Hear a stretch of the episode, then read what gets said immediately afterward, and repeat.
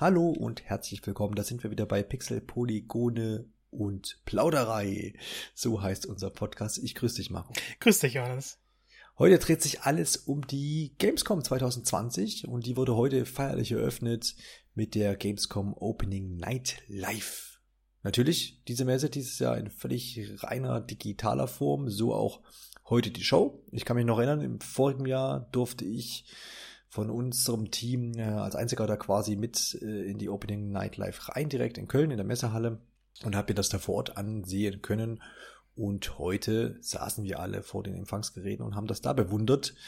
Und genau über dieses Event, über diese Eröffnungsfeier in diesem Sinne sprechen wir heute. Es gab einige Spielankündigungen, es gab äh, Material zu bereits bekannten Spielen.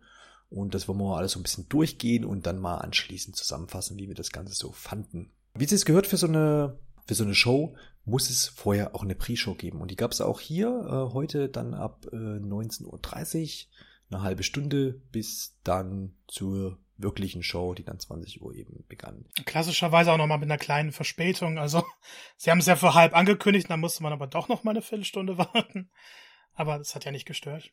Genau, wie, wie, wie Pre-Show, Marco, wie bist du da reingekommen? Es ging los, glaube ich, mit Nexus Scarlet. Genau, Scarlet Nexus, ähm, so. das wurde ja auf dem Microsoft-Event dieses Jahr angekündigt. Und ich mag sowieso diese Anime angehauchten Prügelspiele. Das wirkt so ein bisschen, als ob es was von Astral Chain nimmt, als ob es was von God Eater nimmt. Und äh, dann, dann kann man sich in dieser neuen Welt herumprügeln. Äh, Scarlet Nexus ist deshalb so interessant für mich auch, weil es der Start einer neuen Reihe sein soll. Also sie sagen direkt, das ist nicht nur ein Spiel, da kommt noch mehr danach. Und es erscheint für aktuelle und kommende Konsolen. Ich glaube, wenn man sich den Trailer anschaut, dann weiß man, ob man sowas mögen wird. Ich fand das Monster-Design sehr, sehr cool. Es wurde jetzt so, so neue Spielszenen gezeigt, neue Gegner, nochmal die Fähigkeiten der Charaktere, weil das alles irgendwie in der Zukunft spielt und da wird entdeckt, dass in den Menschen Superkräfte aktiviert werden können. Dann gibt's aber gleichzeitig diese Gegner, die versuchen, die menschlichen Gehirne für sich zu erobern. Und ja, wunderbar verrückt. Ich mag dieses Effektspektakel und das wird, glaube ich, ganz cool. Ja, wir hatten es in einer der letzten Episoden auch schon mal irgendwo, wurde das schon gezeigt, hat man das auch schon mhm. mal ganz kurz angeschnitten. Ja. Erinnert mich tatsächlich immer an Astral Chain, so ein bisschen, wie du auch schon sagtest, aber sieht schon sehr, sehr cool aus, der ganze Look, und ähm, kann man sicherlich mal weiterverfolgen, wenn man auf das, das ganze Thematik äh, steht aus dem Hause Bandai Namco. Und dann wurde es so ein bisschen gruselig, wenn man es so sagen möchte, mit Quantum Error. Hat man davon äh, vorher mal was gehört oder was was Neues, Marco? Ich glaube, das war eine komplette Neuankündigung. Weil ja, es, es so, ja. wurde ja jetzt, glaube ich, exklusiv für PS5 und PS4 angekündigt. Vielleicht noch PC, aber ich habe jetzt nicht also gehört, dass das noch für Xbox kommt. Und auf dem Bereich kenne ich mich eigentlich aus, deshalb war das dann doch eine Überraschung. Ähm, ist aber nichts für mich leider. Das ist mir zu düster, das Spiel. Ja, dreht sich um einen Shooter, so mal, also zumindest von, von, um das mal im Genre irgendwo einzuordnen. Und ja, so Survival-Horror mit Sci-Fi-Elementen. Äh, Hat ja wirklich bisschen, fast nur dunkle Korridore da. Ja, so ein bisschen habe ich an, an Alien denken müssen. Mhm. Ja, so wir sind die engen Räume und so, aber ja, muss man, muss man mögen, äh, kann, kann nett werden. Schauen wir mal. Man hat auch jetzt nicht so viel gesehen, aber äh, man weiß jetzt, dass da was kommt. Wir haben dann irgendwie im Anschluss, glaube ich, gar kein Spiel gesehen. Dann wurde mal kurz ein Auto gezeigt. Ich habe das bei uns noch im Chat äh, mitverfolgt und hab, bin so ein bisschen später hinzugekommen, habe das Auto gar nicht gesehen. Habe ich da jetzt ein tolles Auto verpasst, oder? Ja, ich finde, das ist der kleine Bruder des Cybertrucks, was das Design angeht. Mhm. Es sieht furchtbar aus, wird von Ford entwickelt und ich dachte halt erst, sie kündigen jetzt eine neue Autoreihe ein. Ähm, vielleicht lesen wir morgen, wenn der oder wenn der Podcast erschienen ist, später noch, dass es was anderes ist, aber ich habe es jetzt so verstanden, dass Ford ein mit Zusammenarbeit mit Gamern ein mhm. Auto entwickelt hat, das im nächsten Jahr in einem Spiel erscheinen soll. Sie werden dieses Auto aber auch real nachbauen. Ob es jetzt einmal und dann wird es teuer versteigert oder wie auch immer, keine Ahnung. Es war die merkwürdigste Präsentation, die merkwürdigste Ankündigung. Es hat überhaupt nicht reingepasst und ich sitze immer noch so ein bisschen ratlos davor was sie sich jetzt da erhofft haben. Es ist auch, äh, klingt auch komisch, wie du das beschreibst. Ja. ja. Aber gut, so ist es eben. Dann kam, äh, blieb's, blieb's bei Autos in dem Sinne, weil nämlich dann äh, ein bisschen äh, was zu Dirt 5, Dirt 5 gezeigt wurde. Playgrounds gab es einen offiziellen Trailer dazu. Ja, das ist dann wieder so ein Cross-Gen-Spiel. Ich finde den Modus ganz cool. Ich liebe es in Rennspielen, mir eigene Arenen zu bauen, eigene mhm. Rennstrecken und dann sind ja noch Party-Modi. Am Ende gab es diesen Vampir-Teaser, von dem, also der wird wahrscheinlich dann in den nächsten Wochen aufgelöst. Ähm, das ist ein bisschen merkwürdig, weil ich mag Dirt, aber ich habe mich jetzt nicht so sehr auf den fünften gefreut. Und der Modus spricht mich total an, so dass ich mich jetzt doch auf das Spiel freue. Wird also größer als erwartet. Dann gab's was für die Nintendo Switch. Man hätte es ja gar nicht für möglich gehalten, weil äh, Nintendo ist ja auch auf der offiziellen ähm, Gamescom-Aussteller, in Anführungszeichen, äh, Liste gar nicht äh, drauf. Genauso wenig, glaube ich, wie Microsoft, wenn ich mich nicht. Äh, Microsoft ist drin, Sony ist Microsoft nicht drauf. Ist Ah, so rum war's, okay. Nintendo jedenfalls nicht, aber es gab jetzt hier auch keinen Nintendo-Titel, sondern ein äh, Spiel, was schon 2018 erschienen ist, nämlich Jurassic World Evolution. Wie gesagt, bereits erhältlich für die anderen Plattformen und erscheint jetzt auch für Nintendo Switch und zwar irgendwie im November, habe ich das richtig abgespeichert? Ja. Ja, ne, irgendwie dieses Jahr auf jeden Fall noch. Was hältst du davon? Ist das ein Spiel, was, was, was mobil auch Sinn macht? Schon, oder? Ja, ich, also ich habe nur von Daniel ein bisschen was gehört. Der ist riesiger Jurassic Park-Fan hm. und hat mir das Spiel da mal ein bisschen gezeigt. Es ist ja so ein Park-Management-Spiel. Genau es ist dann halt wieder etwas, mit dem ich nicht allzu viel anfangen kann, aber das hat viele Fans und ich glaube gerade dieses eigenen Park bauen, das geht immer mal zwischendurch, wenn man den erweitern will auf der Switch einfach am besten. Man hat auch auf jeden Fall dann Ausschnitte der Switch-Version gesehen und das sah halt so typisch Switcher-Portmäßig aus. Aber ich denke, wie gesagt, ich glaube, das ist, kann, kann, wirklich gut passen, auf, gerade auch für, wenn man unterwegs ist, ja. mal ein bisschen an seinem Park rumbasteln und das Ganze managen. Why not? Und damit war dann auch schon die Pre-Show, äh, was die Spiele angeht, beendet.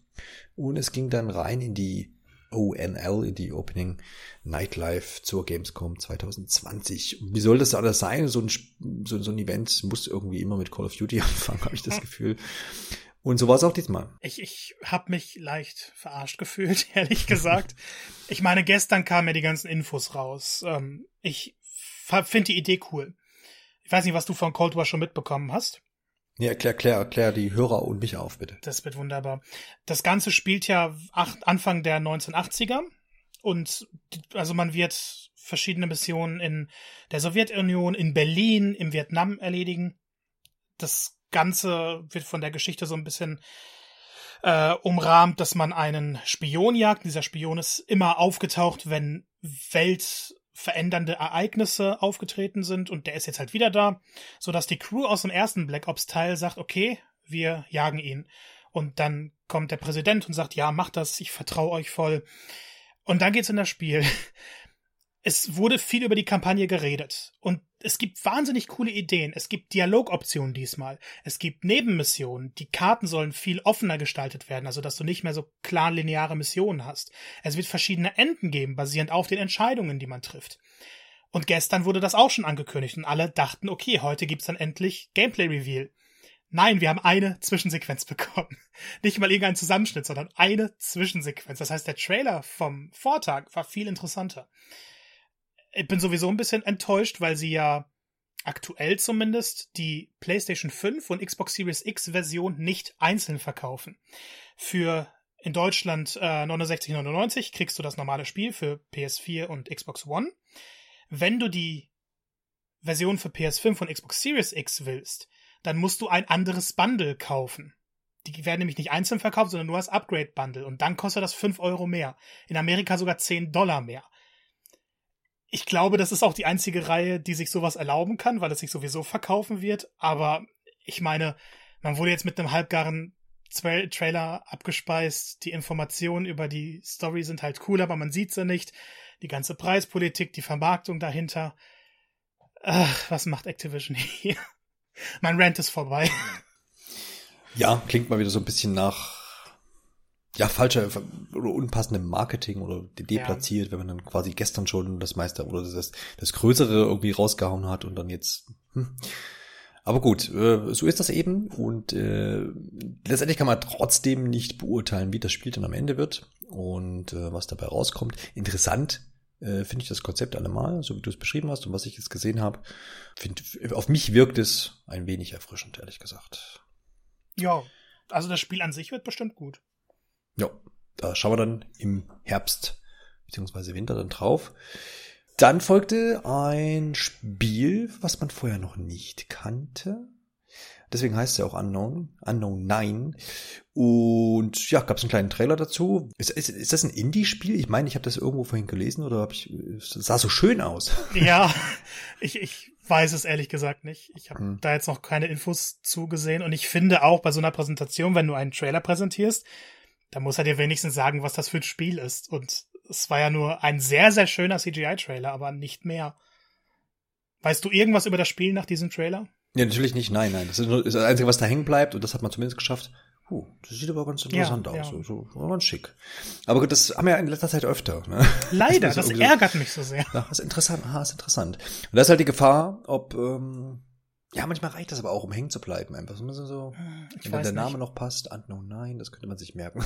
Bis ich es gerade gelesen habe, hatte ich es wieder vergessen, ehrlich gesagt. Also. Schauen wir mal, wie es in ein paar Monaten aussieht. Ich meine, das es ist es ist immer zumindest so, dass man, wenn man das schon geschafft hat, ne, so, ach, sieht immer ganz interessant aus, dann ist es ja schon mal besser als wie, boah, boah, was war das ja, okay. für blöde Musik? Das stimmt, das stimmt. Ne? genau. Und dann kam aber Doom Eternal, da gibt es nämlich eine ja, Story-Erweiterung, wenn man das so sagen möchte. Und die erscheint dann demnächst. Und da wurde das erste Mal so ein bisschen Gameplay-Ausschnitte, muss man schon sagen, gezeigt. Mhm. Ähm, ein bisschen geschnitten mit äh, Cutscenes und ja, ich, Doom. Ich meine, du hast es gespielt. Freust du dich auf noch, noch mehr ja, äh, ja, Story? Ja, ne, tatsächlich. Ne? Also ich machte ja, ja, Doom Eternal sehr, sehr viel mehr als das eigentliche Reboot damals. Mhm. Und ja, sie müssen auch von mir aus nicht viel zeigen. Es ist halt mehr Doom, das will man, das ja. kriegt man und das hat man gesehen. Ja, ich habe mir auch gedacht, also, ich, also das war so wie erwartet. Ne? Ich glaube, da gab es jetzt auch keine irgendwie großen Überraschungen, dass da jetzt ähm, jetzt noch groß Gameplay äh, technisch irgendwas erwartet wird, wenn ich wenn mich nicht alles täuscht. Ne? Und auch nicht irgendwie jetzt äh, Level, die man vorher noch nie, also im, im Sinne von, was weiß ich, bist jetzt auf irgendwelchen krassen äh, Wegen unterwegs, was irgendwie vorher im Hauptspiel noch nicht gab. Auch das ähm, bleibt dem treu. More of the same könnte man so sagen. Aber wenn man Bock drauf hat, ist das ja nichts Schlechtes. Klar, klar. Also ich freue mich drauf. Man hätte ja aber auch die Switch-Version zeigen können, ne? ja, das behält sich doch Nintendo noch für die eigene Nintendo Direct vor. Das, das möchte man doch exklusiv haben. Dann kam eine wirkliche Überraschung, wie ich fand, weil da hat jetzt auch im Vorhinein keiner irgendwie gesagt, ja, das kommt und tralala. Und zwar geht es um Dragon Age 4, wenn man so sagen möchte. Das Spiel wird nicht so heißen, denke ich mal. Es wird noch einen schönen Untertitel bekommen, aber BioWare hat sich da in einem, ja, in einem ganz nett zusammengeschnittenen und atmosphärisch sympathischen Trailer, würde ich mal sagen, zu Wort gemeldet. Und es gab letztendlich inhaltlich nichts Neues zum Spiel, nicht wann es erscheint, nicht wie weit man ist und äh, gut, man hat, hat schon gesagt, man ist noch eher im früheren Entwicklungsstadium. Und aber zum Inhalt gab es eben, es eben nichts zu sehen. Wie hast du es empfunden? Was, was wollte uns EA bzw. BioWare hier mitteilen? Ich weiß gar nicht, wann Dragon Age 4 angekündigt wurde. Das ist wahrscheinlich schon über ein Jahr her oder so. Ich glaube 2018 war das sogar Ach, guck schon. Mal. Also, ja, ja. ja, ich denke mal, Game sie wollten, weil es halt immer irgendwo im Raum steht und ha, wann wird's angekündigt, wann da. Und jetzt haben sie mal ein bisschen länger gesagt, hey, wir sind am Anfang und wir haben aber Bock drauf und wir arbeiten dran und freut euch auf etwas. Der Trailer war aber ganz schön lang, also das Video. Ich glaube, es waren über vier Minuten, in dem man eigentlich sich immer im Kreis gedreht hat. Und es ist halt schön, wenn ein paar Entwickler zu Wort kommen. Aber man hat vielleicht auch so ein bisschen die negative Presse gegenüber BioWare versucht abzuwenden, weil da gibt's ja jetzt, wie bei so vielen Studios, ähm, erneute Meldungen über schlechte Arbeitsbedingungen. Vielleicht wollte man jetzt zeigen, okay, ist nicht so, aber in einem Werbevideo klappt das eh nicht. Also, ich, ich fand's deplatziert. Ich finde, das hätte 30 Sekunden lang sein können und wäre passender gewesen. Andersrum, wenn sie noch nicht zum Spiel zeigen können, dann, dann haben sie halt nicht zu zeigen. Und die Spieler drängen ja schon sehr, sehr auf neue Statements, damit man liest es fast täglich auf Twitter, hey, wann kommt Dragon Age 4, hey, wie weit seid ihr, zeigt mal einen Trailer oder irgendwas und damit haben sie so die Fangemeinde ein bisschen beruhigt, hoffe ich. Ja, denke ich auch, ja. Also ich, ich so Nachhinein kann ich mir auch, das könnte auch so als als Studio-Video, äh, ne, so, ja. so als, als irgendwie auf einem Blog oder sowas gelandet sein.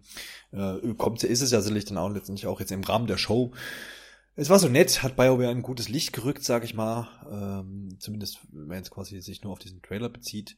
Und war mal so ein bisschen interessant, so ein bisschen in diese äh, Entwicklung mit reinzugucken, auch wenn es da jetzt keine, keine tiefgründigen Einblicke gab. Äh, ein bisschen Motion Capturing gesehen, ein bisschen Voice Acting äh, und dergleichen. Und das bisschen Konzeptart und das war eigentlich ganz nett. Und ich denke, gerade jetzt für Fans, ich habe hab jetzt noch keine Reaktion nachgelesen, ob die jetzt da alle stinksauer sind, weil es kein Gameplay gab.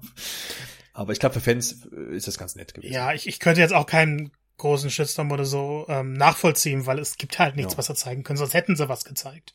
Ja, ja. Also drehen wir es mal um, wenn wir jetzt sagen würde, es hätte jetzt so ein Video aus Japan gegeben zum nächsten Super Mario Spiel, dann wären noch alle ausgerastet.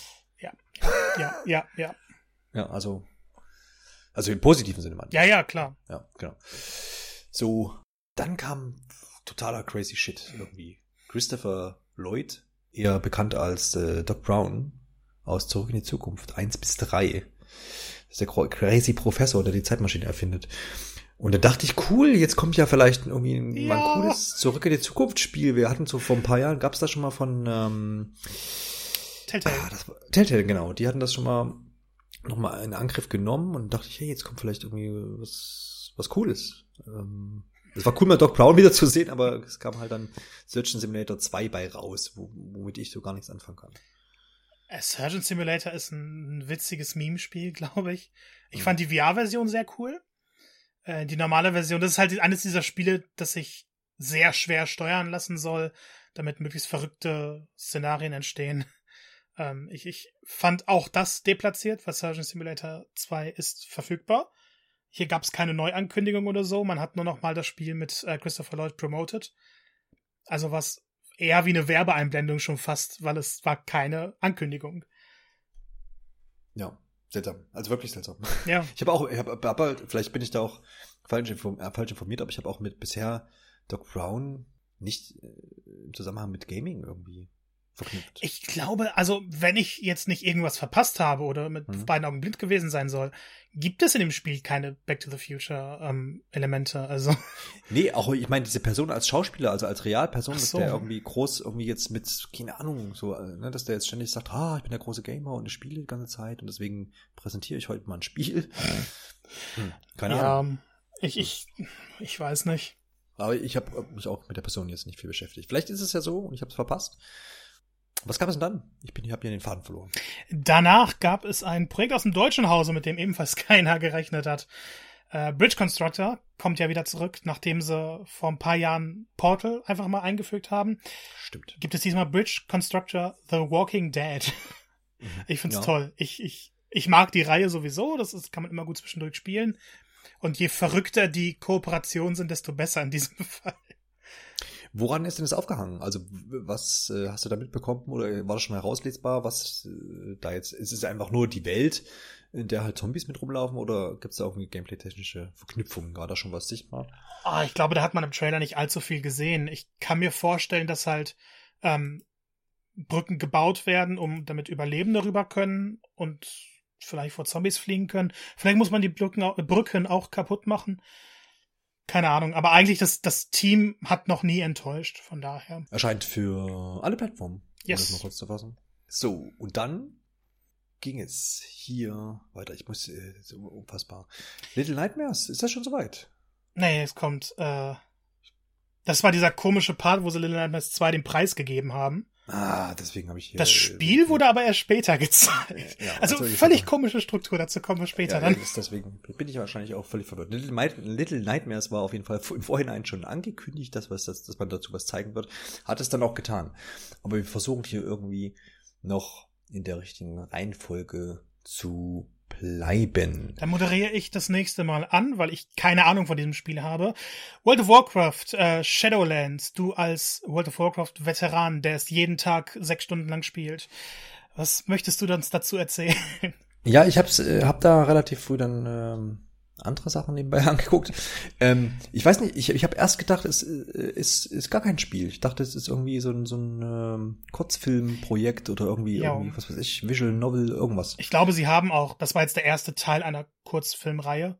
Und ich, ich muss dazu betonen, weil es jetzt gerade vielleicht ein bisschen fies klang, wer World of Warcraft mag, gerne, das war bestimmt toll, weil wir später noch Spielszenen gesehen. Ich hab's nie gespielt, mich nie damit beschäftigt. Ich bin komplett raus, was das angeht. Ja, also ich habe kurz dazu habe ich Reaktionen übrigens gelesen. Also es ist ja. äh, irgendwie gibt es eine animierte, also das ist eine animierte Reihe Afterlives. Das war jetzt die erste Ausgabe oder ein Ausschnitt der ersten Auf Ausgabe, das weiß ich nicht ganz genau. Aber WoW-Fans scheinen das cool zu finden. Und dann ist das doch, ist es doch schön. Ja, klar. ne? also, also kann man ja nichts. Ich fand, ja nix vielleicht sagen. hätte man diesen animierten Short nicht unbedingt komplett in die Show packen müssen, mhm. weil es war dann doch sehr lang und man wusste, okay, es sind zwei Stunden, aber dann wird's halt sehr gestreckt bei den einzelnen Sachen teilweise. Und das hatte ja nicht direkt was mit dem Spiel, also es hatte was mit dem Spiel zu tun, aber es war kein Gameplay. Das kam mhm. ja erst im Anschluss. Ja. Von daher vielleicht so einen kurzen Teaser zeigen und hey, ist jetzt auf YouTube verfügbar, schaut es euch an. Aber meine Güte, ich habe dafür meine andere Sachen bekommen. Genau, war letztendlich, um die, die, die Erweiterung Shadowlands quasi hier so ein bisschen mit zu pushen auch, gab es quasi diesen kleinen Kurzfilm mit dazu. Ähm, und ich denke, wie gesagt, kann man zusammenfassen, für Fans ähm, genau richtig. Und dann kam Crash Bandicoot. Yes. Das ist doch eher was für dich, ne? Ich muss sagen, als, als Teil 4 angekündigt wurde, war ich so gar nicht abgeholt, weil das sah einfach nach mehr vom selben aus, was die Vorgänger mhm. angeht. Was sie aber in den letzten Monaten geschafft haben, ist immer mehr zu zeigen. Jedes Level wird ja eine alternative Version haben, die wahnsinnig kreativ daherkommt. Und jetzt wurden diese ähm, ich weiß gerade nicht, wie sie heißen, aber wenn du irgendwelche Flashback-Level. Ja, aber du musst dafür was sammeln. Ich okay. weiß gar nicht, wie diese Gegenstände heißen. Äh, auf jeden Fall musst du, wenn du die Level halt spielst, diesen Gegenstand einsammeln, ohne auf dem Weg dahin zu sterben, was sowieso schon bei einigen Crash-Leveln bestimmt zur Herausforderung wird. Und dann spielst du Puzzle-Level. Das sind dann einfach 2D-Crash-Level, die Kamera zoomt weit heraus und du musst das Ziel erreichen und dabei halt immer so ein bisschen überlegen. Es geht dann weniger um Geschicklichkeit, sondern mehr um das Level herauszufinden, die die Rätsel zu lösen. Und das Ganze spielt dann storytechnisch vor dem ersten Teil, also als äh, Cortex gerade Crash und Coco erschaffen hat und sie sozusagen ausbilden möchte, um für ihn zu, zu arbeiten. Ich finde, gerade diese Ära wurde ja nie erkundet und das alles in einem sowieso schon ziemlich vollgepackten Spiel noch zusätzlich reinzuhauen, Respekt. Also das Spiel ist, ist bei mir von, ja, kann man mal anspielen, zu einem Must-Have-Spiel geworden. Ich hoffe, es wird am Ende auch wirklich so gut, wie sie es versprechen.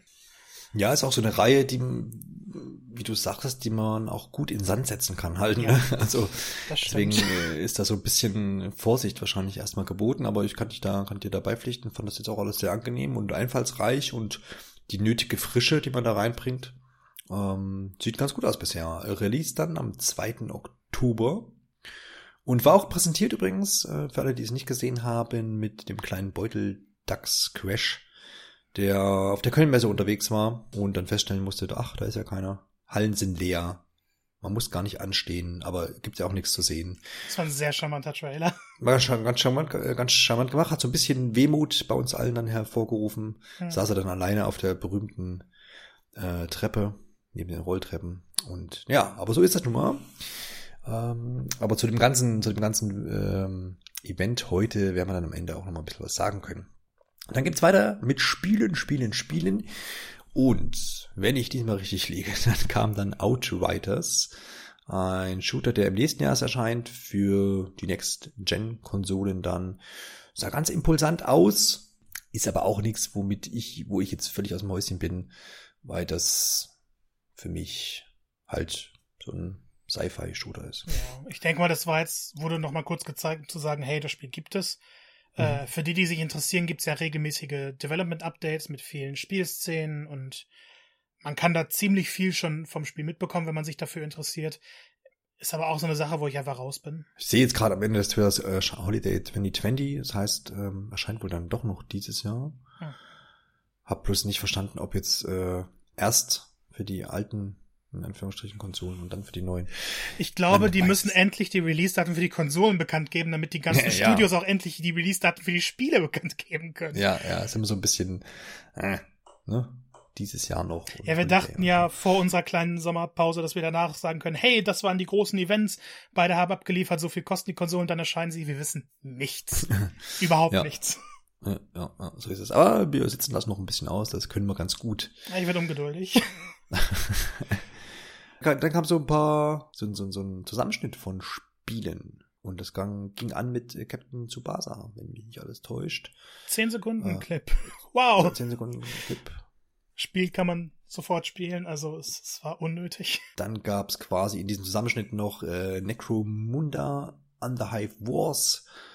Dort gab's so, so ein, äh, wo ich erst dachte, ach, Minecraft heißt aber Teardown, was ich wieder ganz nett irgendwie fand. Äh, oh, ich ich freue mich drauf. Ich werde es leider ja. nicht spielen können, weil das dann doch PC exklusiv. Genau und es hm. also ich habe einen PC, aber meine Grafikkarte wird's nicht abspielen leider. Ja. Ähm, weil es ja doch dieses System hat, dass du alles kaputt machen kannst und genau, das dann in, in sehr sehr feine Klötzchen alles zerteilt. Viele okay. Effekte. Ähm, es ja. ist, ist ein cooles Spiel, an dem glaube ich ein Entwickler alleine gearbeitet hat, wenn ich mich nicht täusche. Mhm. Also doch solche Spiele können immer mal wieder gerne gezeigt werden. Ja, es ist so, so, so ein bisschen so, wo man wahrscheinlich auch einfach viel ausprobieren kann, was da alles so möglich ist. Genau. Und äh, so ein bisschen in der Welt einfach so ein bisschen mal rumrandaliert zum Beispiel und guckt, was alles geht mit der Physik und mit der Klötzchenwelt da. Dann aber, Marco. Yes. Ne, wie vorher angekündigt und vorhin schon fälschlicherweise erwähnt, Little Nightmares äh, ist 2017 erschienen und heute gab es abermals was zu sehen. Das letzte Mal gab es nämlich im Vorjahr zur Gamescom Opening Night live den Enthüllungstrailer und heute gab es dann so ein bisschen Gameplay zu Little Nightmares 2. Es sieht Marco, so gut aus. Hast du Bock drauf, ne? Sah echt gut aus, ja. Oh, ich habe unfassbar Bock drauf. Ähm, ich finde, der erste Teil ist einer der, der besten kleinen Titel. Es ist ja kein Indie-Titel in dem Sinne, mhm. aber in, in seiner Größe, weil das Spiel so kreativ ist du kannst ja nicht kämpfen, sondern du hast dann in jedem Raum Rätsel und musst dann durchschleichen und Gegner ablenken. Aber die Gegner waren so, so Horrorwesen, vor denen du teilweise wirklich ein bisschen dich gefürchtet hast, weil die einfach so gut inszeniert waren. Und der zweite Teil, man hat ja jetzt lange auf Gameplay gewartet. Also ich fand den Trailer im letzten Jahr zu Gamescom schon toll und wir hatten dann auch so eine kleine Präsentation äh, für die Presse noch. Das war auch sehr, sehr beeindruckend, aber man hat nicht zu viel gesehen. Und jetzt haben sie vor allem verschiedene Monster enthüllt und das sieht so unfassbar gut aus. Und hat, glaube ich, noch mehr diesen Horrorflair als der erste Teil. Hatte ich auch den Eindruck, ja. Der Trailer ja. war auch schon sehr düster. Ja, und vor allem die Monster noch, noch viel grotesker auch. Hm. Also, und, und du hattest da eins, ich, das bleibt immer stehen, wenn du es mit der Taschenlampe anleuchtest. Und von sowas, sowas raubt mir den Schlaf. Ich freue mich tierisch drauf. Das wird ein großartiges Spiel und ich kann nur immer wieder betonen, Tarja Studios, die haben ja ein tolles VR-Spiel gemacht, die hatten ein tolles Switch-exklusives Spiel. Little Nightmares ist aber so deren bestes Werk bisher und ich, ich kann nicht mehr darauf warten, bis diese Fortsetzung endlich erscheint. Das ist dann im Februar der Fall. Genau, der 11. Februar. Und ich habe jetzt gerade nochmal geguckt, weil wir jetzt gerade schon hatten, ist so ein bisschen noch düsterer anscheinend und ähm, war hat vorhin das ähm, Cover-Artwork mir angeguckt, der Switch-Version. Und da war die USK 16 drauf. Mhm. Und der Teil 1 war noch ab 12. Also Sicher? geht's dann. Ja, also ich habe es gerade mal auf usk.de. Ja, aber USK. es, es, ist, es ist ja schön, wenn sie sich ein bisschen mehr trauen im Endeffekt, ne? Ja, ja, ja, absolut, absolut. Why not? Und wer damals ähm, 12 war, ist dann heute 16. Kommt das hin? Ja, bis zum Release kann es dann kommen. Ja, ja, ja, genau. So. Dann äh, war Star Wars an der Reihe mit äh, bereits mit einem bereits angekündigten Titel, nämlich Star Wars Squadrons. Da hat man den Singleplayer-Modus äh, gezeigt. Ist ja so ein reines, ähm, wie sagt man denn? Nicht Flugspiel, das klingt so. Sci-Fi-Weltall-Shooter. Ja, das ist halt ja auch Film. Man, man ist immer in seinem Raumschiff auf jeden Fall. Man ist immer in seinem Raumschiff da festgekrallt und muss äh, Dogfights bestreiten. Dogfighter, genau. Halt. Genau, der Dogfighter. Und ja, ähm, ich finde das immer ganz cool. Also ich finde so Weltraumschlachten eigentlich immer ganz cool. Ich habe jetzt kann jetzt aber auch nicht auf eine äh, Bandbreite von Spielen hier zurückgreifen, wo ich sage, habe ich alle gespielt diese Spiele, mhm. aber ich mag generell so Shooter im Weltall oder auch im Himmel oder was auch immer, Flugspiele, bei denen man sich gegenseitig abknallt. Finde ich immer ganz interessant. Hab nur, mich hat, jetzt, hat das jetzt nicht so abgeholt. Ich glaube aber für VR, VR Freunde yeah. Wie, wie Marco ist das, ist das schon cool. Ja, also ich, ich mochte aber auch den Trailer. Ich finde, die Story-Elemente waren ganz interessant. Mhm. Äh, mal schauen, was da so ist. Es gab für Star Wars Battlefront eine kostenlose Erweiterung, exklusiv für PlayStation VR, in der du halt schon eine Weltraumschlacht bestreiten konntest. Und da hast du erst ein paar Gegner besiegt und bist durch ein Meteoritenfeld gegangen und dann hattest du eines dieser riesigen Star Wars Raumschiffe. Ich habe keine Ahnung, wie sie heißen, von den Bösen auf jeden Fall. Und muss dann drum herumfliegen. Und diese Demo, ich habe die, glaube ich, bestimmt bisher 20, 30 Mal in, in den Monaten danach gespielt. Auch immer Leuten gezeigt, wenn sie was sehen wollten. Das war eines der beeindruckendsten Sachen. Jetzt kommt halt ein ganzes Spiel. Du kannst es mit VR, ohne VR spielen. Du hast die Star Wars Marke und ich glaube, es ist auch kein Vollpreistitel. Ich meine, das wird für 40 Euro erhältlich sein. Von daher eigentlich optimal für das, also für das Genre, das sie jetzt endlich mal bedienen wollten. Genau, 40 Euro hast du recht. Und haben wir schon gesagt, wann es erscheint? Äh, am 2. Oktober hattest du, glaube ich, gesagt. Ja, weiß ich, ich weiß es. weiß es. Weiß ich auch nicht mal. Wenn nicht, haben wir es jetzt zum zweiten Mal gesagt. Genau. Ich, es ist aber so, dass das ähm, auch ohne VR spielbar ist. Oder habe ich genau, das falsch Genau, du kannst ja. auch ohne VR spielen. Das finde ich halt das Coole, weil die VR-Leute kriegen somit ein sehr hochwertiges Spiel, das niemals entstanden wäre, wenn es nur für VR entwickelt worden wäre. Und so hast du halt den normalen Modus, sodass du allgemein viel mehr Spiele erreichst und dann VR nochmal für VR-Spieler, damit sie dazu greifen können und ein bisschen eine andere Erfahrung noch einfach erhalten. Es ging auch ein bisschen mit Star Wars weiter. Es wurde zumindest auch in diesem Rahmen heute Abend gezeigt, nämlich die Skywalker-Saga in Form eines Lego-Spiels, was, glaube ich, auch verschoben wurde, ne? Ursprünglich mal noch dieses Jahr. Genau. Hätte es sein sollen und jetzt im Frühjahr 2021. Habe ich kein Problem mit, weil hm. es, es sieht halt nach dem spektakulärsten Lego-Spiel aus. Ähm, ich glaube, es gibt nur ein, zwei Lego-Spiele, die ich nicht gespielt habe. Ich find's einfach wahnsinnig entspannt und gerade wenn mal jüngerer Besuch da ist, hat man immer Koop-Spiele. Das sieht jetzt aber dann doch nochmal spektakulärer aus. Man hat eine Third-Person-Ansicht, was total ungewohnt ist. Alle mhm. neuen Filme, dazu noch Bonus-Episoden von den Spin-offs und Serien und was auch immer wird hoffentlich das beste Lego-Spiel bisher. Das hoffe ich aber bei jedem Lego-Spiel, von daher. Wirkt auf jeden Fall sehr ambitioniert. Erscheint auch dann für die Next äh, Generation Konsolen, namentlich Xbox Series X und PlayStation 5, aber auch für die Nintendo Switch. Und hoffen wir mal, vielleicht ist das ja mal ein Lego-Spiel, was auf der Switch ein bisschen runterläuft. Ja, ich bezweifle es. Ja. Die Hoffnung ja, habe ich aufgegeben. genau, aber schauen wir mal, wer weiß, vielleicht ist ja auch die äh, Verlängerung der Entwicklungszeit bis nächstes Jahr im Frühjahr dann das, was hier helfen kann. Ganz ehrlich, ich glaube, die einzige Reihe, wo man niemals mit technischem Fortschritt rechnen kann, ist Lego. ich habe die Hoffnung schon so oft gehabt mit so vielen Spielen, es wurde nie besser. Ja, ja, ja. Ja, vielleicht kannst du trotzdem punkten. Was gab's denn dann, Marco? Ja, dann gab's mal wieder ein, ein, ein Warframe-Trailer zu einem DLC, der halt schon verfügbar ist. Oder eine, eine kostenlose Erweiterung ist es ja. Also, nächstes Spiel würde ich mal sagen, das war nämlich Override 2, mhm. Super Mac League.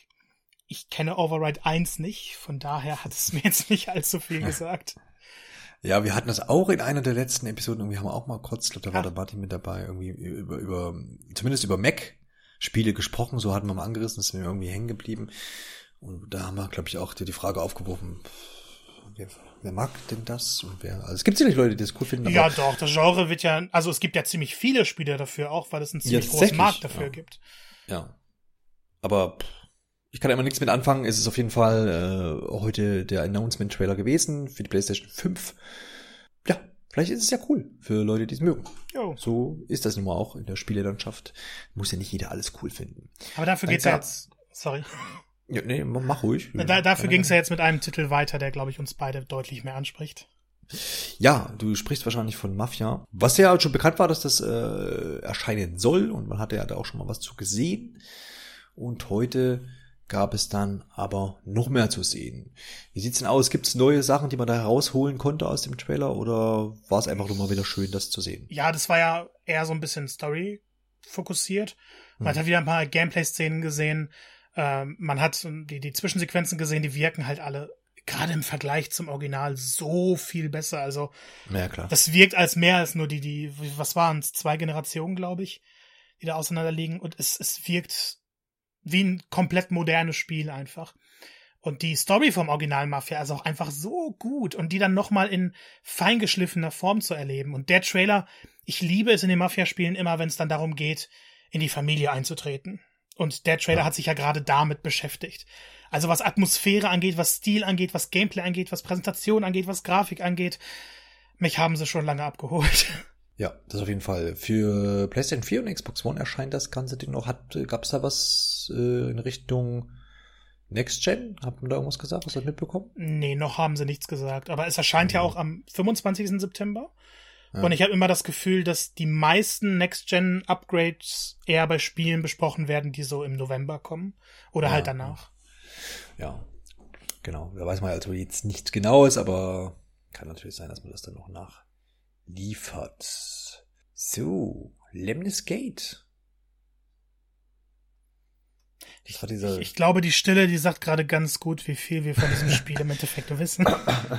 ja mal wieder ein Shooter, in dem sich irgendwie wohl alle 25 Stunden äh, alles wiederholt. Man ist da quasi in so einem Loop drinne. Mehr gab es dazu wirklich nicht. Es, es, es gab, gab einen kleinen Trailer, das war irgendwie ganz, ganz nett. Es ist mal wieder so dieses, dieses Prädikat interessant. Es ist halt, ich, ich verstehe nicht, wenn Leute Spiele präsentieren, gerade bei so einer Veranstaltung. Du hast ja eigentlich fast die größte Bühne des Jahres für dich. Wieso präsentierst du nicht einen Trailer, der klar kommuniziert, worum es in deinem Spiel geht? Ich meine, diese Schleife wurde gezeigt, ein bisschen Gameplay, aber wieso kann man diesen Trailer nicht auf diese Art präsentieren, dass man den guckt und danach sagt, aha, ich weiß, wie dieses Spiel funktioniert. Ich weiß, worum es da geht, ich weiß, was das Ziel ist, ich weiß, wie es sich spielt. Andere Spiele können das. Wieso können das anscheinend so viele Spiele-Trailer der letzten Zeit nicht? ja, wir, das haben wir oft jetzt schon in den ganzen Präsentationen, die uns so über den Sommer jetzt begleitet haben, gesehen, wo wir gesagt haben, ja. ja, ist auch mal für uns dann schwierig, weil wir hier gar nicht viel sagen können dazu, aber so ist es eben. Ähm, dafür kann man über andere Sachen vielleicht ja dann wieder umfangreicher sprechen. Das stimmt. Ich finde es halt, also ich, ich, ich mache denen halt in dem Sinne keinen Vorwurf, ich finde es nur selber schade, weil ich möchte ja mehr darüber wissen. Und dann ist eben die Frage, ob das dann in der Spieleflut, die ja dann doch irgendwie herrscht und äh, zumindest Ankündigungsflut jetzt, ob das dann hängen bleibt. Dann der nächste Shooter, ich habe gar nicht mitgezählt, wir haben bestimmt schon eine Hand voll. Äh, ein Genre, was nicht zuzukriegen ist. Chorus, davon rede ich. Wobei das jetzt ja kein klassischer äh, Eco-Shooter ist, das muss man nee. ja mal feststellen. Genau. Ich, ich finde, das ist wieder so, so ein actionorientierter, also ich glaube, Star Wars äh, Squadron wird ein bisschen taktischer und das wird wieder actionlastiger. Und ich finde die Story cool. Dieses ganze, du spielst jemand, der von einer feindlichen Fraktion erschaffen wurde und die jetzt eben dagegen kämpft und fliegst rum. Es soll ja große Städte richtig geben im Weltall, die du da erkunden kannst. Mit jedem Trailer bin ich mehr begeistert von Chorus, ehrlich gesagt. Sieht auch besser aus als Star Wars. Ja, okay, aber das ist ja auch, weil es dann exklusiv ist. Kein VR. Genau. Ja, es ist halt auch. Ja, ich glaube, VR zieht Star Wars nicht so sehr herunter. Ja, ähm, okay. weil es dann nochmal ein anderer Modus, der wurde da jetzt nicht so gezeigt. Und ja, da wird dann okay. die Grafik runtergeschraubt. Aber hier merkt man halt, das wird 4K 60 FPS auf PS5 Series X sein. Wird toll. Da geht was. Ja, ja, ja. Dann das äh, ja! meist äh, erwähnte Spiel von äh, was also was Jeff Keefley heute erwähnt hat, nämlich Fall Guys, hat er äh, unendlich mal viel gesagt und immer wieder gesagt, es kommt irgendwie Season Das two. hat das beste Spiel aller Zeiten auch verdient.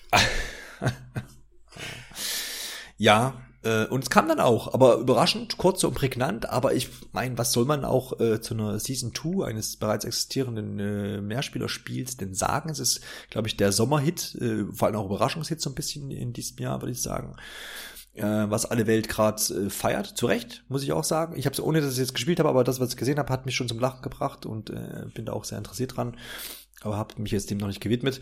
Und Season 2, du als alter Fall Guys Fanboy. ja, man, man kann, man kann Fanboy ruhig sagen. Ich glaube, äh, so, so ich, weiß, doch, wie ich dich anrede. Pro Woche habe ich vielleicht zwei Abende, an denen ich es nicht für, für drei Stunden dann tatsächlich spiele. Ja, also, ähm, bist du, bist du äh, erfreut über Season 2? Ja, vor allem finde ich, ist das jetzt notwendig gewesen, weil sie ja nicht mit dem Erfolg gerechnet haben und vor allem nicht, dass Spieler das so lange spielen. Äh, Season 1 geht noch fast 40 Tage und ich bin durch. Ich habe alles freigeschaltet in dieser Season. Ich kann jetzt immer nur dieselben Sachen dann nochmal spielen. Das macht immer noch Spaß, weil du ja Kronen erspielen kannst und Kudos, die andere Währung, und damit dann neue Kostüme kaufen kannst. Aber man möchte wissen, wie es weitergeht. Season 2 hat das Mittelalter-Thema und es bringt halt neue Hindernisparcours mit, äh, es bringt neue Arenen für bekannte Spieler. Man hat Hoopsie Daisy gesehen, da müssen halt drei Teams möglichst durch, äh, durch möglichst viele Ringe springen, um Punkte zu sammeln. Und das braucht das Spiel auch, weil die Minispiele an sich, die Konzepte, die kannst du endlos lange spielen und Spaß daran haben. Du brauchst aber neue Arenen. Weil, wenn diese Spiele kommen, weiß ich halt genau, an welchen Stellen ich welche Tricks anwenden kann, wo ich mir einen Vorteil erschaffen kann, wo vielleicht die beste Position ist, um jetzt in Hoops Daisy durch Ringe zu springen. Wenn eine neue Arena kommt, muss ich das alles wieder von vorne lernen. Und ich hab Bock drauf. Das macht unglaublich viel Spaß. Dazu ist ja der optische Stil noch ein bisschen angepasst worden, sodass er sich von der aktuellen Season unterscheidet. Und die Kostüme, die man dann darüber freischalten wird, sind halt unglaublich liebevoll ähm, Fall Guys ist für mich, ich, ich will nicht sagen Spiel des Jahres, weil das ist ein bisschen komplizierter, das Thema. Aber ich hatte mit keinem Multiplayer-Spiel so viel Spaß. Und ich habe auch kein Multiplayer-Spiel in meinem Leben schon so viel gespielt wie Fall Guys in dem einen Monat seit Release. Das sagt doch alles. Meine ich glaube, ist vorbei. Ja, ich glaube auch, das war ähm, alle die, die das Spiel mögen und da Bock drauf haben, die sind damit auch erst zufrieden rausgegangen. Ja. Ähm, auch wenn ich jetzt sagen würde, er hat es ein bisschen zu oft erwähnt. Ähm, man darf nicht vergessen, dass es wirklich ein Mega-Erfolg ist. Wenn du auf Twitch gehst, dann ist es immer noch unter den ersten drei, also unter den drei meistgestreamten Spielen. Auf Steam ist es dauerhaft Platz eins. Man muss sich mal vorstellen, Enter, Enter the Gungeon ist der größte Erfolg von Devolver gewesen bisher. Und es hat sich auf allen Plattformen zusammengerechnet zwei Millionen Mal verkauft. Jetzt wahrscheinlich noch ein paar Mal häufiger. Aber das war für Devolver ein Riesenerfolg. Fall Guys hat sich alleine auf dem PC bisher sieben Millionen Mal verkauft. Und das ist ja noch keinen Monat lang raus. Von daher verstehe ich schon, dass er Fall Guys möglichst oft erwähnt, weil das das Spiel ist, mit dem man aktuell die meisten Zuschauer kriegt. Mit dem man die meisten Leute bei Stange hält. So ein Call of Duty ist natürlich auch ein Riesentitel, aber aktuell ist Fall Guys das Spiel. Das wird nicht ewig anhalten. Aber es ist marketingwirksam. Schauen wir mal, ob das so ein neues äh, Phänomen wird. Vielleicht gibt es da auch bald Tänze in äh, Fall Guys und die werden dann auf dem Schlurf nachgemacht. ich hoffe nicht. Ja, aber gut. Ich glaube, das ist doch schon so eine Adlung mittlerweile. Ähm, ziehen wir mal weiter. Es gab dann äh, Wasteland 3, äh, erscheint ja jetzt äh, morgen, glaube ich. Äh, also äh, da gab es aber da trotzdem nochmal so einen Trailer zu. Und da das auch morgen schon erscheint, oder jetzt quasi äh, nach der Opening Night Live, gibt es auch Wertungen schon zu. Das Spiel kommt richtig gut yes, weg. Yes. Ne? Alle Fans, die da Bock drauf haben, können dann beruhigt da auch zugreifen. Und vielleicht auch der ein oder andere, der da bisher nichts mit anfangen konnte. Wie hast du da jetzt irgendwie Interesse aufgrund der wirklich hohen, also sind wirklich so acht, neun äh, Durchschnittswertungen sind hierbei rausgekommen? Ja, ich habe halt Wasteland 2 gerne gespielt, es hatte so seine mhm. Macken, aber Wasteland 3 scheint halt nochmal eine ganze Ecke besser zu sein, diese ganzen Marotten einfach äh, auf, aufgehoben zu haben. Es ist halt aktuell wieder ein Spiel, was mir zu lang wäre. Aber irgendwann spiele ich sicher mal, weil einfach die, die, die Welt in Wasteland cool ist, das Kampfsystem ist motivierend und man hat ja auch mit, mit In Exile war es jetzt, glaube ich. Ich will mich nicht vertun. Ähm, einen Entwickler, der Ahnung von seinem Genre hat. Mhm. Ja, hast du vollkommen recht. In Exile Entertainment äh, ist dabei, ja. Gehören zu Microsoft jetzt. Ist, glaube ich, deren letztes neues Spiel, was dann auch noch für PlayStation erscheint. Was, was frei erscheinen darf. Jo, geschossen wird natürlich auch im Medal of Honor. Honor. Und ähm, da gab es wieder ein äh, VR, ein schönes VR-Spielchen, was so ein bisschen äh, sehr ambitioniert ist, oder? Also und äh, zu Recht ja auch vielleicht oder, oder auch mit gutem Grund, würde ich sagen. Denn das sah schon ganz cool aus und äh, wenn das geil gemacht ist, denke ich mal, hat der Marco da auch wieder Bock drauf. Ja, wenn der Marco einen PC hätte, der ungefähr 1000 Euro teurer wäre. ja, ihr könnt spenden unter äh, PayPal slash Ja. Es ist halt, ähm, also Medal of Honor kommt wieder zurück, das ist schon mal eine coole Sache. Ja, das stimmt. Und du sagst es ja schon, es sieht ambitioniert aus und ich kenne mich in VR aus und ich war trotzdem von diesem Trailer beeindruckt, weil es halt mhm. sehr viel Interaktion gibt. Die, die Set-Pieces sehen großartig aus, es gibt sehr viel Action, es ist sehr detailliert und in dem Trailer siehst du halt diese ganzen Orte und wenn du deine VR-Brille aufsetzt, dann bist du dort. Und das dann alles zu erkunden wird super, super cool. Es erscheint exklusiv für, äh, für Oculus Rift, mit Oculus Quest dann nur per Link spielbar am PC. Was ich immer ein bisschen schade finde, auf der anderen Seite, Facebook steckt halt eine ganze Menge in, äh, Geld in diese Industrie. Und ich glaube auch, ich, ich möchte Facebook eigentlich nicht loben, aber VR wäre heute nicht da, wo es wäre, wenn Facebook nicht investiert hätte. Ich glaube, VR wäre dann vielleicht schon gestorben. Sie hauen ja doch mit ziemlich interessante Technologien raus. Sie hauen sehr hochwertige Spiele raus. Und äh, Sony ist jetzt im Zugzwang mittlerweile, weil PSVR ist schon irgendwo das alte Eisen. Gerade solche Titel fordern das dann heraus. Und ich bin gespannt, in welche Richtung das geht. Es ist vielleicht ein bisschen Neid drin. Ich würde es gerne spielen, nicht ganz nicht spielen, aber das ist ja bei Half-Life Alex genauso. Und bei äh, Asgard's Wrath war es auch so. Von daher, mit einem wehmütigen Auge freue ich mich drauf. Ja, das kann man ja dann sich irgendwo mal auf einer Messe angucken. Das wäre jetzt, das wäre zum Beispiel wirklich ein Spiel gewesen, ja. was bei einer, bei einer äh, wirklichen Messe in Köln dann einfach schön gewesen wäre, mal auszuprobieren. Ne? Das auf der anderen Seite, gerade die VR-Stände haben so lange Schlangen. Also, ja. da muss halt einen Tag für einen planen. Ja, aber du hast doch überall exklusiven Zugang. Kannst du ruhig mal es, verraten. Es, es, es ist ja leider, leider kein PlayStation-Titel. Ja, ja, das stimmt schon. Ja, dann gab's Spellbreak, was quasi ja auch dann schon in ein paar Tagen erscheint, nämlich am 3. September erscheint für alle aktuellen Konsolen und auch den PC. Wird auch Crossplay spielbar sein über alle Plattformen, wenn ich das so richtig verstanden ja, habe. Sogar Cross Progression heißt, du kannst an der ja. Switch spielen und an der PS4 weiterspielen. Ja, genau. Cool. Äh, was ist Spellbreak für ein Spiel? Ein Battle Royale. ein, ja, was unterscheidet es? Äh, die Vertikalität, ne? ja, es wird halt nicht so ein typischer Shooter sein, sondern du wirst deine magischen Kräfte haben und trittst dann eben gegen andere Spieler an. Ich, ich glaube, es wird vor allem deutlich actionlastiger, bunter, effektvoller. Ich find's immer sowieso interessant, wenn Battle Royale-Spiele sagen, hey, wir sind keine klassischen Shooter, weil dann sind sie am kreativsten, am interessantesten. Ob es gut ankommen wird, keine Ahnung, aber es wird ja kostenlos sein, das ist schon mal das Gute. Man kann es ausprobieren und ich denke, dass das. Doch, da kann man reinschauen. Kann man auf jeden Fall reinschauen. Das, das denke ich auch, hat einen ganz guten Eindruck hinterlassen. Und wenn ich jetzt an, auf den nächsten Titel gucken, muss ich immer an, an, an voriges Jahr denken, Gamescom Opening Night Live 2019. Da waren viele deutsche Entwickler oder zumindest auch Publisher irgendwie mit unterwegs und dieses Jahr war es so ein bisschen mehr, was das anbelangt. Aber gut, ist dem auch vielleicht geschuldet, dass äh, das Ganze jetzt auch nicht aus Köln ausgestrahlt wurde und dergleichen. Ich denke Aber auch gerade, weil die E3 nicht existierte. Also es ja. gab ja kein Alternativprogramm, kein richtiges dazu. Ja, ja. Aber dann gab es jetzt heute einen Auftritt von äh, Factor 5, zumindest in äh, Form eines Trailers. Und das war ja vorher auch schon bekannt, glaube ich, dass in irgendeiner Form Turrican mit am Start sein soll. Genau. Ne, genau. Also es wurde vorher nur gesagt, Turrican kehrt zurück. Mhm. Und alle waren natürlich gespannt, was kommt jetzt. Re-Releases, ähm, kommt vielleicht ein neuer Teil, kommt vielleicht ein Remake. Im Endeffekt erscheinen zwei Turrican Collections. Und ich, ich finde es ein bisschen schade, dass sie es auf zwei aufgeteilt haben, weil es sind halt die, die klassischen Retro-Spiele.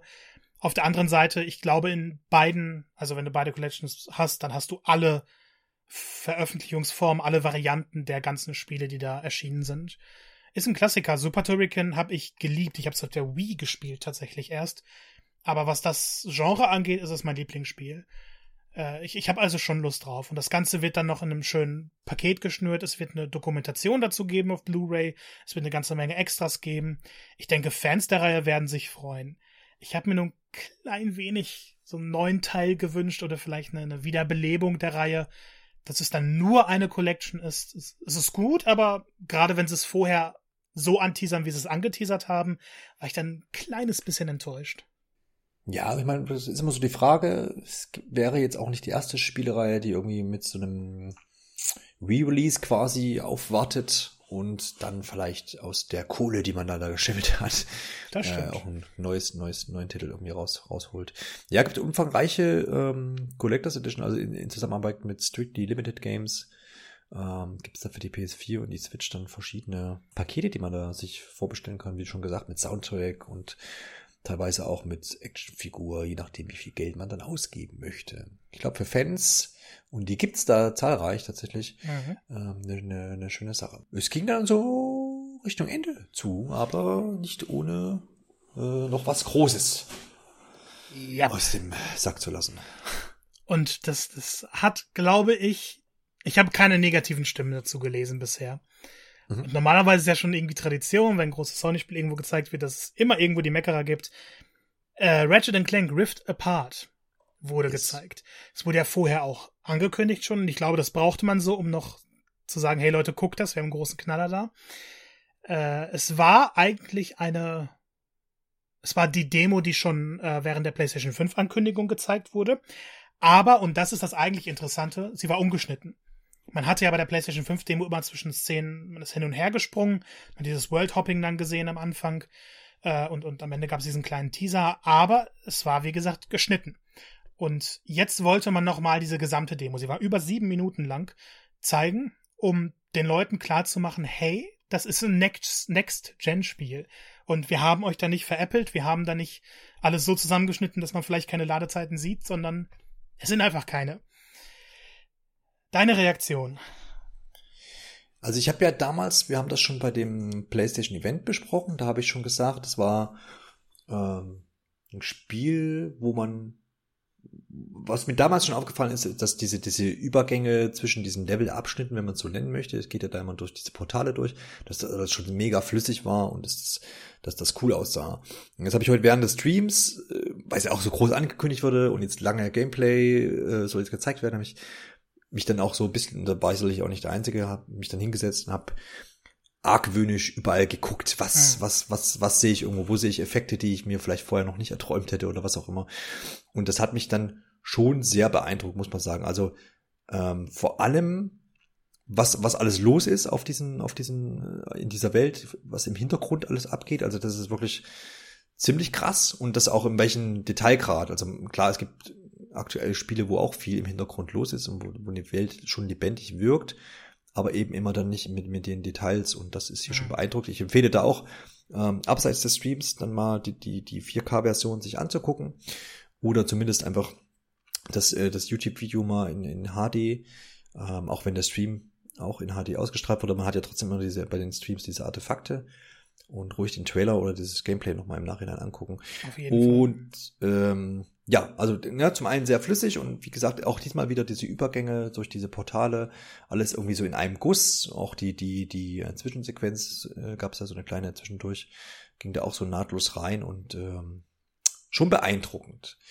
Ähm, dennoch äh, ist das halt, wie soll ich es formulieren? Es ist es, es beeindruckt mich. Ich find's cool. Ich habe da, man sieht dann zum ersten Mal so ein bisschen, was so möglich sein kann aber ist für mich jetzt trotzdem nicht.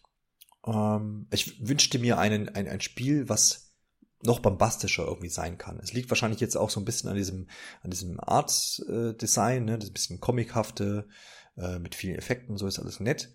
Aber ich glaube immer so, so ein, so ein Bombast-Ding wäre halt irgendwie, keine Ahnung, irgendwas, ein cooles Action-Adventure, was so ein bisschen äh, realistischer angehaucht ist oder sowas, wo, wo man dann noch krasser sieht, was, was alles möglich ist.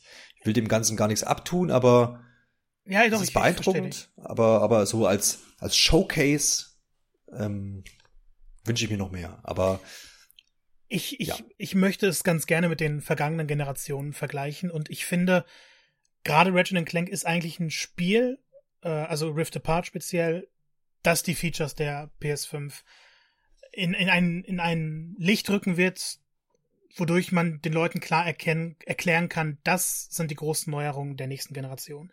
Ich liebe es in Spielen mal so hinten ran zu zoomen und in einigen grafisch bombastischen Spielen, wenn du da in den Hintergrund genau guckst und vielleicht noch mit der PS4, mit der Zoom-Funktion ein bisschen näher rangehst, siehst du halt, dass da langsam alles verschwimmt und äh, dass die, die Texturenqualität abnimmt. Und hier kannst du tatsächlich Gebäude in dieser riesigen Stadt im Hintergrund gucken und die wirken immer noch detailliert. Sowas liebe ich. Du hast Raytracing drin. Das wurde ja an dieser einen Szene, wo sie, wo man der Boden so gespiegelt hat, beeindruckend gezeigt. Die Charaktere, Animation, das ist alles sehr, sehr hochpoliert das, was du möchtest, wirst du vermutlich im ersten Jahr und vielleicht auch im zweiten Jahr nicht kriegen, weil die Entwickler mehr Zeit benötigen und was richtig bombastisch ist.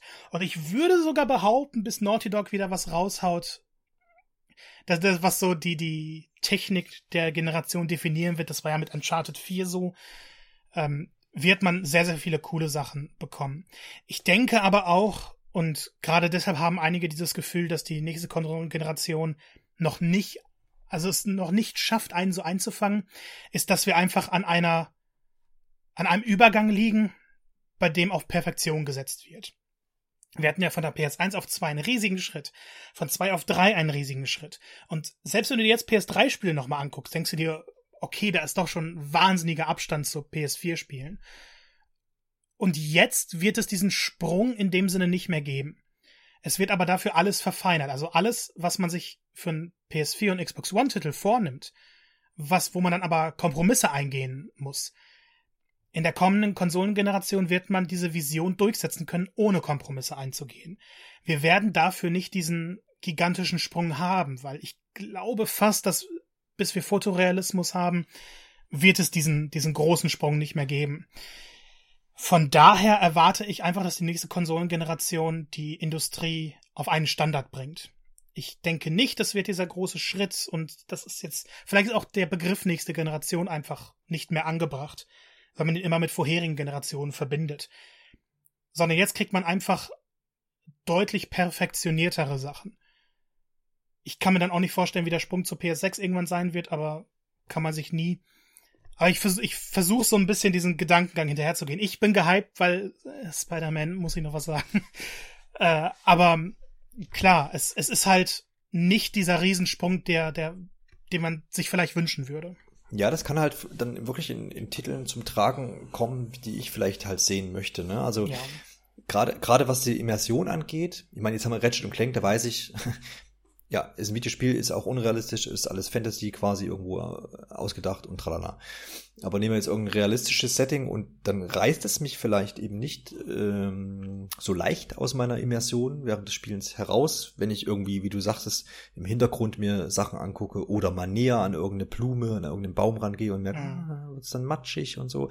Wenn das dann an so eine ganze Welt halt scharf ist und knackig und, und äh, mit tollen Lichteffekten, ähm, äh, übersät ist, dann, dann hat das für das äh, gesamte Wahrnehmen des Spielens äh, und des Spiels bringt das wahrscheinlich erheblich viel. Und ich glaube, das kann man jetzt auch durch Trailer und durch vorher zu sagen, ist alles, wird alles besser und so halt nicht transportieren. Das wird man, glaube ich, dann durch die Spiele und durch das Spielen selber halt merken. Ja. Und das kann man dann erst wirklich sagen, wenn man so ein paar Stunden vielleicht auch mal in so einem Spiel dann erst war. Und dann kann man vielleicht auch erst einen Vergleich ziehen. Und äh, weil das sind so Details, die du zwar jetzt siehst vielleicht, aber während des Spielens dich dann nachhaltig eher beeindrucken, ähm, als man jetzt vielleicht glauben mag. Und Wir dann, bräuchten so eine Anspielsession dafür. Ja, ist richtig, genau. Und ähm, was halt noch so ein Faktor ist, den haben sie ja heute auch nochmal rausgestellt, irgendwie, dass der, der, ne, von wegen Controller und so, dass man mhm. da ja auch irgendwie mit dem, mit den verschiedenen Waffen das alles ein bisschen spüren soll und so. Das sind immer so Worthülsen, wo man so denkt, ja, ja, genau, wir spüren den Unterschied, das, das wird schon, schon seit Jahren irgendwie erzählt, ist durch HD-Vibration und was weiß ich nicht. Aber das würde mich jetzt nochmal interessieren, aber das sind wir wieder beim Hands-on, ja. Kein Mensch kann diesen Controller bisher anfassen, außer Jeff Keefley und die Entwickler. Und ähm, ja, das fehlt halt im Moment noch. Ja. Sagen, okay, das, das bringt auch noch so ein bisschen was an, an Immersion mit. Zum Controller, da hat Sony vor zwei Wochen, glaube ich, ein Update nochmal gegeben. Hm. Und äh, ich denke, deshalb ist es gerade gut, dass Astros Playroom direkt drauf ist, weil da werden alle Sachen einmal demonstriert. Aber Deathloop zum Beispiel, da kann es sein, dass sie deine Waffen blockieren. Und die Controller, also der DualSense, wird dann tatsächlich die Schultertaste blockieren. Du kannst sie dann nicht durchdrücken. Du kannst mit Kraft draufdrücken, aber du kannst sie nicht durchdrücken. Und äh, in den Schultertasten sind dann auch nochmal Vibratoren, also so, so, so irgendwelche Mechanismen. Das klingt alles sehr, sehr cool und ich habe Bock drauf und ich mag die Ideen. Nur ebenso wie bei der Switch muss man gucken, wie wird es genutzt? Von wem wird es genutzt? Wie implementieren das die Studios? Weil aktuell hat man dieses Marketinggerede und man möchte es ausprobieren und eigentlich ist ja die Gamescom so die Zeit, wo wir die ganzen Marketingversprechen mal überprüfen können. Das ist ja die Zeit, wo wir die, die zu den, also mit den Entwicklern die Spiele mal ausprobieren können, wo uns erklärt wird, was ist das nochmal genau, aber wo wir dann auch direkt überprüfen können. Stimmt das, was wir uns da gerade erzählen? Oder sind das halt wirklich nur diese leeren Worthülsen? Das fehlt dieses Jahr und das tut irgendwie weh, weil Gamescom ist Tradition und diese Reise nach Köln, das vermisse ich in diesem Jahr. Hinzu kommt dann aber immer noch, dass wir so wenig Informationen haben. Ich meine, Ratchet Clank, wir haben Gameplay gesehen, aber die ganzen realistischeren PlayStation-Spiele, selbst Spider-Man, wir haben ja kein richtiges Gameplay-Material gesehen bisher. Und ich meine, die Konsolen erscheinen bald. Vermutlich startet nächste Woche die Vorbestellung der PS5, dann werden wir endlich den Preis erfahren. Aber ich meine, zu Gamescom ist immer alles klar. Zu Games Gamescom ist die Phase, wo alle Karten auf dem Tisch liegen bis zum Ende des Jahres. Und jetzt habe ich das Gefühl, selbst ein Call of Duty, von dem wir immer schon auf der E3 alles wissen, der Multiplayer wurde nicht gezeigt. Es gibt kein Gameplay von der Singleplayer-Kampagne. Wo sind wir denn bitte? Und ich ja, glaube, da haben wir schon die Überleitung zu unserem Fazit. Ja, ja, ja, auch absolut, äh, absolut. Äh, ja, wenn man die, die, die, die Show an sich nochmal so beleuchten will, ich habe ja am Anfang schon gesagt, vor es ja äh, konnte ich da anwesend sein. Ihr habt's per Stream äh, verfolgt und ich weiß noch damals, ähm, war das ja so auch neu für die Gamescom, ja, so, so, so, so, so ein Live-Event, was weltweit auch betrachtet wird, wurde so ein bisschen teilweise im Vorhinein so belächelt, oh, mal gucken, was da jetzt bei rauskommt. Es war auch voriges Jahr nicht so diese Bombast-Veranstaltung, wo hier die krassen ähm, Ankündigungen vom Stapel gelassen wurden. Das war jetzt in diesem Jahr wieder so. Ähm, man hätte natürlich denken können, okay, vielleicht ist es dies Jahr so, weil es ja eben keine E3 gab, aber war jetzt auch nicht so. Aber alles in allem hat es auch dieser, diesem, äh, diesmal wieder der Marke Gamescom, glaube ich, sehr gut getan. Und das auch schon im Vorjahr. Also das, die Marke Gamescom wird, wird immer wichtiger so und, und kriegt auch mehr Aufmerksamkeit, wenn man jetzt auch dieses Jahr guckt. Das Ganze wird ja jetzt die nächsten Tage noch begleitet von IGN und Webedia äh, auf deutscher Seite und IGN eben in den USA die da quasi nochmal Anspielsessions äh, streamen und Interviews und dergleichen. Und ja, hätte man sich jetzt vielleicht vor ein paar Jahren auch nicht äh, äh, gedacht, dass das mal möglich wird. Und gerade im Vergleich zur E3, wie er nun ausgefallen ist und die auch ja jetzt nicht äh, so in einem guten Licht steht, wo auch zum Beispiel auch Jeff Keefley schon klar sagt, will, hat er jetzt erstmal nichts mit zu tun. Ähm, hat er die Gamescom, glaube ich, jetzt eine starke Position und mit dem ganzen digitalen ähm, äh, Primborium, was man jetzt auffährt, quasi die nächsten Tage, ist man da auch, glaube ich, ganz gut gerüstet. Man kann jetzt aktuell schon jetzt noch nicht sagen, wie das alles so umgesetzt wird, aber zumindest habe ich das Gefühl, ähm, dass das ganz gut klappen wird und dass so auch so ein bisschen Aufmerksamkeit da sein wird. Man wird jetzt auch im Rahmen dieser Streams noch ein paar neue Ankündigungen haben. Ich denke mal, das wird jetzt nicht auch jetzt nicht diese riesige Größe erreichen ähm, von Exklusivtiteln, die, wo man jetzt völlig aus dem Häuschen sein wird, aber wird was Neues noch geben. Und da habe ich eigentlich so ein ganz gutes, ganz gutes Gefühl. Ähm, das erstmal so jetzt aus Sicht, was bringt das für die Gamescom, ohne jetzt auf die Show nochmal einzugehen, was wir aber auch gleich machen können noch, ja. Du hast, du hast vollkommen recht. Ich glaube, dieses Spielejahr zieht mich allgemein nur ein bisschen herunter, hm. weil es ja, wenn du dir Anfang des Jahres anschaust, wo Corona eigentlich so eine, so eine Nachrichtenmeldung aus China war, die weit weg ist und, und es kümmert uns doch nicht, mhm. äh, ist mal so ganz schroff gesagt, ähm, hat man das spannendste Jahr der Spielindustrie erwartet.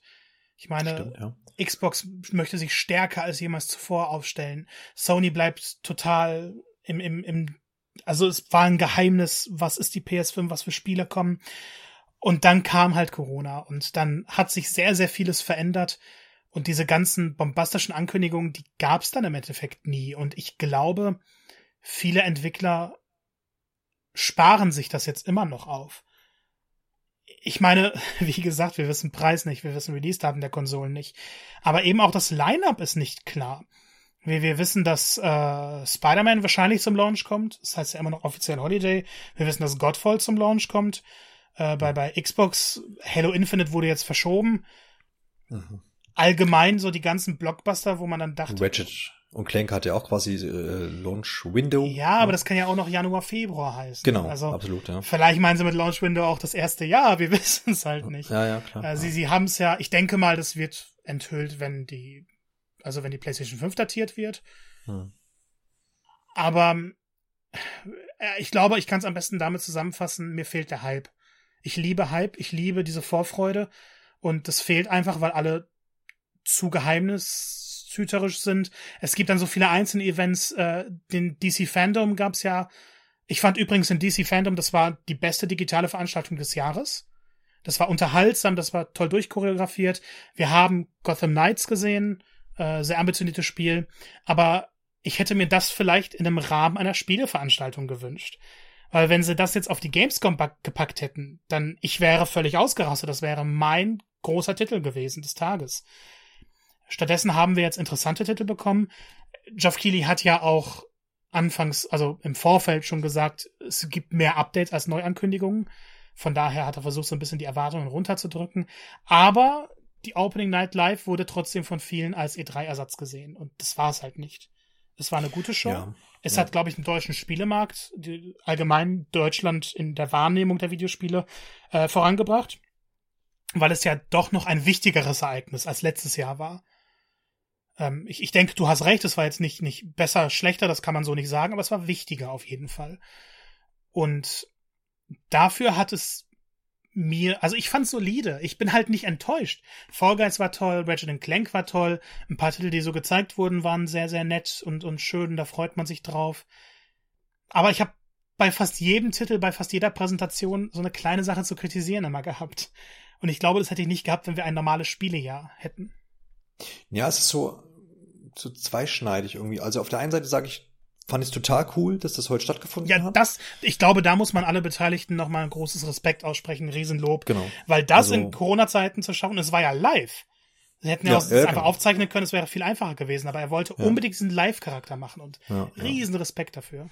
Ja, und das, ich fand es auch gut so verpackt. Also man, man muss natürlich immer sich vor Augen halten, das ist letztendlich eine große Werbeshow, kann man schon so sagen. Aber das sind alle anderen Präsentationen ja auch. Man mhm. ist ja jetzt nie irgendwie eine objektive Berichterstattung ne, sondern es geht immer darum, irgendwie die Sachen irgendwie an den Mann zu bringen.